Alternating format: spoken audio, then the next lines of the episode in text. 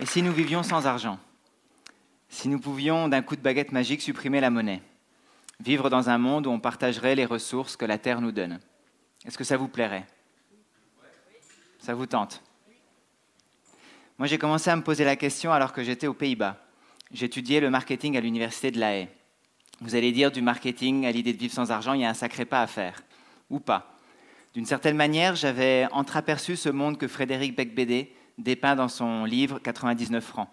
Le monde de la pub et du marketing qui consiste en gros à déculpabiliser le consommateur pour lui vendre des produits qui ne sont bons ni pour lui ni pour son environnement.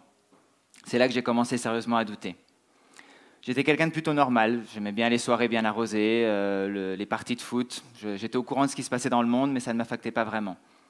Et puis j'ai commencé à visionner une série de documentaires qui m'ont permis d'ouvrir les yeux de comprendre que mon quotidien, mes achats, ce que je faisais, avaient un impact direct sur le monde, que ça créait des injustices. Là, je me suis dit, Ben, il faut que tu changes. J'avais deux amis, Raphaël et Nicolas, et ensemble, on a commencé à procéder à une série de changements. Nous sommes devenus végétariens, nous avons commencé à boycotter certains produits qui n'étaient ni éthiques ni écologiques, nous avons fait attention à la consommation d'eau, et surtout, nous nous sommes mis à faire de l'autostop pour se déplacer. C'est comme ça qu'un soir, on s'est retrouvés euh, dans une station essence, en pleine nuit, bloqué, il n'y avait plus beaucoup de trafic. L'endroit n'était pas particulièrement bucolique, mais on était là et on se sentait même très bien. Euh, c'est sur ce coup, on a même eu une idée. On s'est dit waouh, ce serait super de partir comme ça à l'aventure, de voyager libre sans argent. Et donc nous voilà six mois plus tard. Donc un Allemand, un Français, un Italien sur les bords d'une route aux Pays-Bas. Donc ça commence comme une blague, mais c'était une histoire assez sérieuse. L'idée avait d'ailleurs évolué. On avait acheté des sacs à dos solaires pour entreprendre un voyage jusqu'au Mexique en autostop et en bateau-stop. Euh, on voulait en faire un documentaire aussi. Deux objectifs principaux. Donc euh, le voyage à l'empreinte écologique la plus basse possible et aussi sans argent pour ne consommer que ce qui est déjà là. Les premières 24 heures ont été intenses. Euh, on a fait moins de 50 km, on s'est retrouvé dans une cage d'escalier à grelotter jusqu'au lendemain, il faisait au moins moins 10 dehors. On est parti en janvier, ce n'était pas une bonne idée. Et, et surtout affamé. Le lendemain, on attend 4 heures, personne pour nous prendre en stop, on commence à douter. On voulait faire les malins et on se rendait compte qu'on n'était peut-être pas forcément capable de le faire.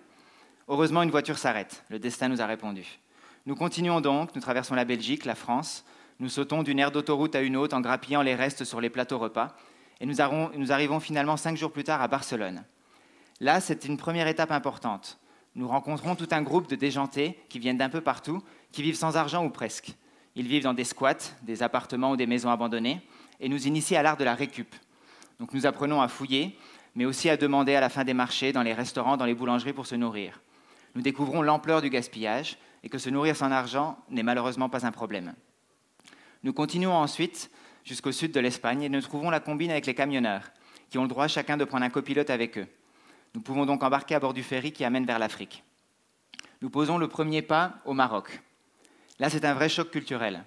Nous ressemblons vraiment à des vagabonds à ce stade-là, nous sentons mauvais et on ne peut pas s'y tromper. Donc nous apprenons très vite à expliquer ce que nous faisons aux Marocains avec deux mots assez simples que vous connaissez sûrement, walou flouz. Et là, les portes s'ouvrent, les gens nous comprennent et nous découvrons une générosité sans pareille. Certains vont même plus loin. Moussa, par exemple, nous trouve sur le bord d'une route en pleine nuit. Il s'arrête sans peur et insiste même pour nous emmener chez lui. Il veut que nous restions trois jours, parce que c'est écrit dans le Coran, quand on rencontre un passager, il faut lui donner le gîte et le couvert pendant trois jours. Le plus fort, c'est qu'au matin du quatrième jour, il débarque dans l'appartement. Les gars, ça y est, je suis papa. Il nous emmène à l'hôpital, insiste pour que l'on prenions le bébé de quelques heures dans nos bras, que nous nous parlions chacun en allemand, en italien et en français, et il nous dit que nous sommes un peu comme les trois mages qui sommes venus annoncer la, la venue de son fils. Il l'appelle Yaria, l'élu. Cette histoire, cette générosité se répète pendant les six semaines que nous passons au Maroc six semaines pendant lesquelles nous cherchons une embarcation pour rejoindre les îles Canaries. Nous tombons finalement sur un Belge à Agadir, avec un petit voilier de 10 mètres, qui accepte de nous prendre. Nous exultons, nous sautons de joie, bien entendu. Pour nous, c'est le premier obstacle franchi. La joie est de courte durée, cependant. 20-30 minutes, nous sortons du port, ça commence à tanguer sérieusement, et on se retrouve en cale pour vomir jusqu'au lendemain matin. Pas très réjouissant, mais c'est pas grave, nous arrivons aux îles Canaries. Là, nous passons environ un mois et demi, euh, où tous les matins, nous allons au port, pour rencontrer les marins, les capitaines, essayer de se faire accepter dans la vie du port et trouver un bateau pour rejoindre les Amériques. Nous vivons dans un squat, nous perfectionnons notre art de la récup et nous attendons. Et finalement, nous tombons sur deux Italiens, Marco et Francesco, qui avait mis une petite annonce à la capitainerie. Il cherchait deux filles, de préférence blondes, pour faire la traversée. Vous l'avez compris, euh, ils n'ont pas trouvé et ils ont accepté de nous prendre à leur place. Le deal était simple.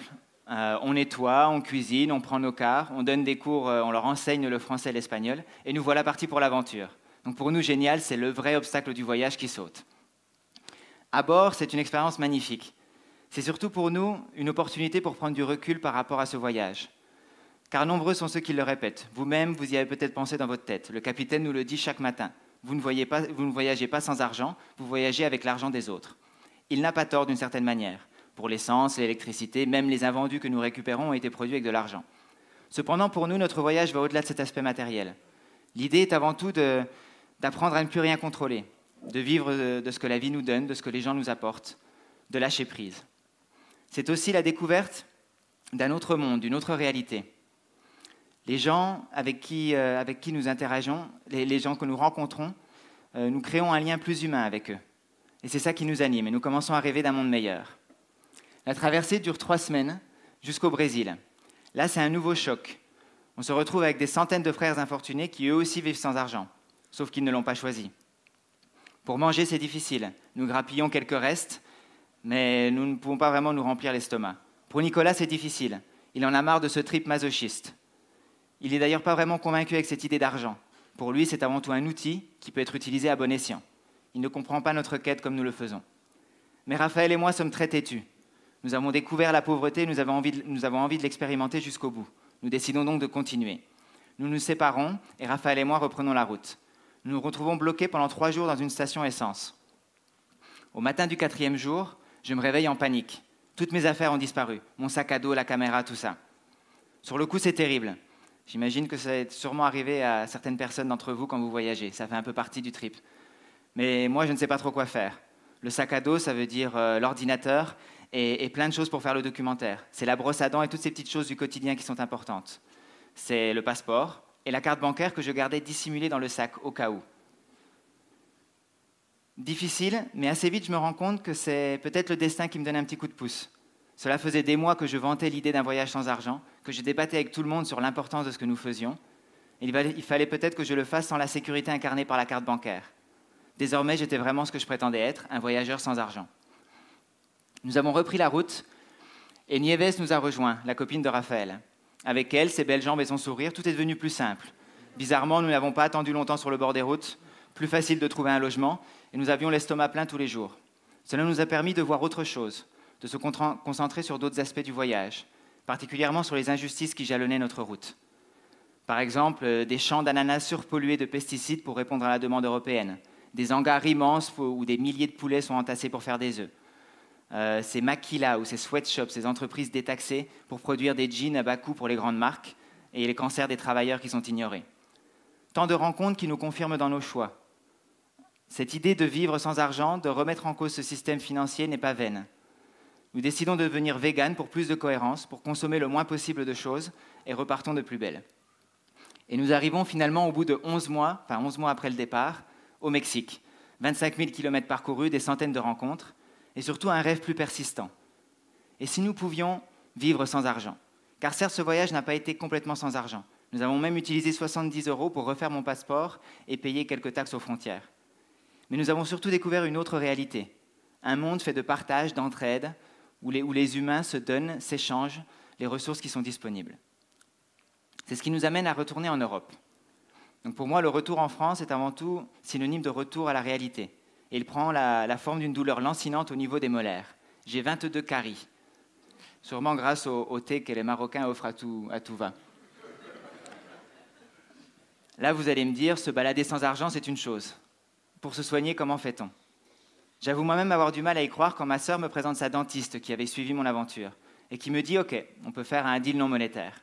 Donc déjà, elle me soigne mes dents parce qu'il y avait urgence et elle trouve une compensation avec sa mère. Je me retrouve donc à tenir compagnie à une vieille dame de 84 ans, à m'occuper de son jardin, à faire quelques petites réparations et surtout à l'écouter. Ça dure un mois et demi, c'est une expérience très riche. Et pour moi, une confirmation. J'imagine ce monde où il y aurait des personnes avec des besoins et d'autres personnes avec des ressources et que tout s'équilibre. J'avais besoin d'un soin, une dentiste m'a aidé. Une dame avait besoin de présence, j'ai pu lui donner cette présence. Là, je me dis que c'est possible. Un seul problème, un vrai hic. Ce n'est pas légal. Euh, c'est du travail au noir. Ça ne rentre pas dans le cadre juridique légal. Vendre des armes, ça l'est en France. Par contre, donner un coup de main, il ne faut pas le faire. Donc là, nous avons un vrai problème. Pourtant, j'en suis convaincu. L'économie du don est quelque chose faisable et qui peut être une réelle alternative économique pour ce système. Certains économistes le défendent. Bernard Maris, Jean-Michel Cornu, même Charles Eisenstein aux États-Unis. Ils stipulent que cette économie est l'une des seules qui peut permettre une distribution équitable des richesses entre tous selon les besoins de chacun. Le gros avantage aussi, c'est que le don rend heureux autant celui qui donne que celui qui reçoit. Le problème, la comptabilisation. Peut-on comptabiliser l'économie du don? Non, c'est impossible. C'est d'ailleurs contraire à son principe de base, l'inconditionnalité. Que faire? Comment pouvons-nous donc le légaliser? Une seule, idée, une piste, le mettre en pratique. C'est là que prend son sens notre projet d'éco-village. Donc nous voulons ouvrir un espace, une sorte de laboratoire vivant, pour expérimenter l'économie du don, donner de notre temps, de notre énergie, de nos surplus, et euh, sans ne rien attendre en retour. Se calquer en gros sur le modèle naturel, sur l'arbre qui donne ses fruits. Concrètement, nous produirons des paniers de fruits et légumes bio que nous donnerons aux personnes qui ne peuvent pas se l'offrir. Nous donnerons des cours de français, d'espagnol, de musique, d'orthophonie, d'architecture naturelle, organiserons des, conférences, des TED Talks, euh, des ateliers pour faire des panneaux solaires ou toutes sortes de machines sans électricité. Nous participerons dans la vie des communes alentours, les aiderons dans cette idée de s'orienter vers une politique de zéro déchet, passerons du temps avec les personnes âgées, organiserons toutes sortes d'activités, et surtout nous ouvrirons l'espace pour que d'autres personnes puissent venir expérimenter avec nous, pour apprendre à recevoir, parce qu'au final c'est ce qu'il y a de plus dur. Donner c'est facile, mais recevoir c'est plus difficile, parce qu'il y a ce sentiment d'infériorité. Donc pour apprendre à recevoir, pour ensuite pouvoir donner en toute humilité.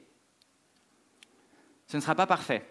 Nous allons donner ce que nous pouvons donner en fonction de nos ressources, et quand nous aurons besoin de quelque chose, nous le demanderons. Ça fonctionnera parce que ça fonctionne comme le karma, nous y croyons. Ça peut paraître utopique, comme ça, mais c'est pour ça que le projet s'appelle Eotopia. Car pour nous, l'utopie, c'est un peu comme l'horizon, c'est un objectif vers lequel il faut tendre. Donc ce ne sera pas parfait, il y aura des taxes et des impôts à payer, d'autres charges sûrement. Euh, pour ça, nous ferons appel à des dons financiers que nous utiliserons en toute transparence.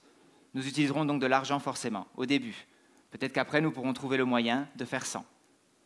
Nous en sommes convaincus d'ailleurs qu'il faudra trouver le moyen. Il faudra que nous trouvions le moyen d'expérimenter, de montrer ce prototype, de s'orienter vers une société nouvelle, pour que l'État, ou en tout cas la société, se force à définir un cadre légal. Parce que l'économie du don, au fond, c'est quelque chose qui existe. Il y a 7 milliards d'êtres humains qui l'utilisent au quotidien. Vous-même ici, je suis sûr que vous donnez. Vous pouvez lever la main, ceux qui donnent au quotidien, ça peut être du temps, de l'énergie, voilà, tout le monde. On est tous dans le don. C'est juste que le don, ce n'est pas une économie légale, ce n'est pas une économie reconnue. Alors que pouvons-nous faire? Que pouvons-nous faire pour que cette économie euh, reprenne sa place? Parce qu'avant, c'était le seul euh, système économique euh, naturel qui existait. Donc nous pouvons expérimenter. Nous pouvons créer des espaces de gratuité, des éco-villages comme Eutopia, tout simplement donner ah donner aujourd'hui, continuer à alimenter cette économie pour que petit à petit elle enfle qu'elle prenne de la place par rapport à l'économie financière. Si comme moi vous êtes persuadé que l'économie actuelle, l'économie basée sur la monnaie, sur les finances, crée des inégalités, que vous aimeriez le changer en vous disant que c'est peut-être pas possible, que nous sommes impuissants, ben, je n'ai pas spécialement de grande théorie, désolé, j'aimerais, mais juste une simple invitation de donner, que nous pouvons donner un petit peu plus chaque jour, de fortifier cette économie du don, cette économie parallèle, pour qu'elle puisse peu à peu étouffer cette autre économie. Et je suis sûr qu'ensemble, nous pourrions arriver un jour à répondre à tous nos besoins dans le don, si nous nous y mettons tous ensemble. Voilà, donnons. Donnons parce que la nature donne, donnons parce que ça nous rend heureux aujourd'hui et pour demain. Merci.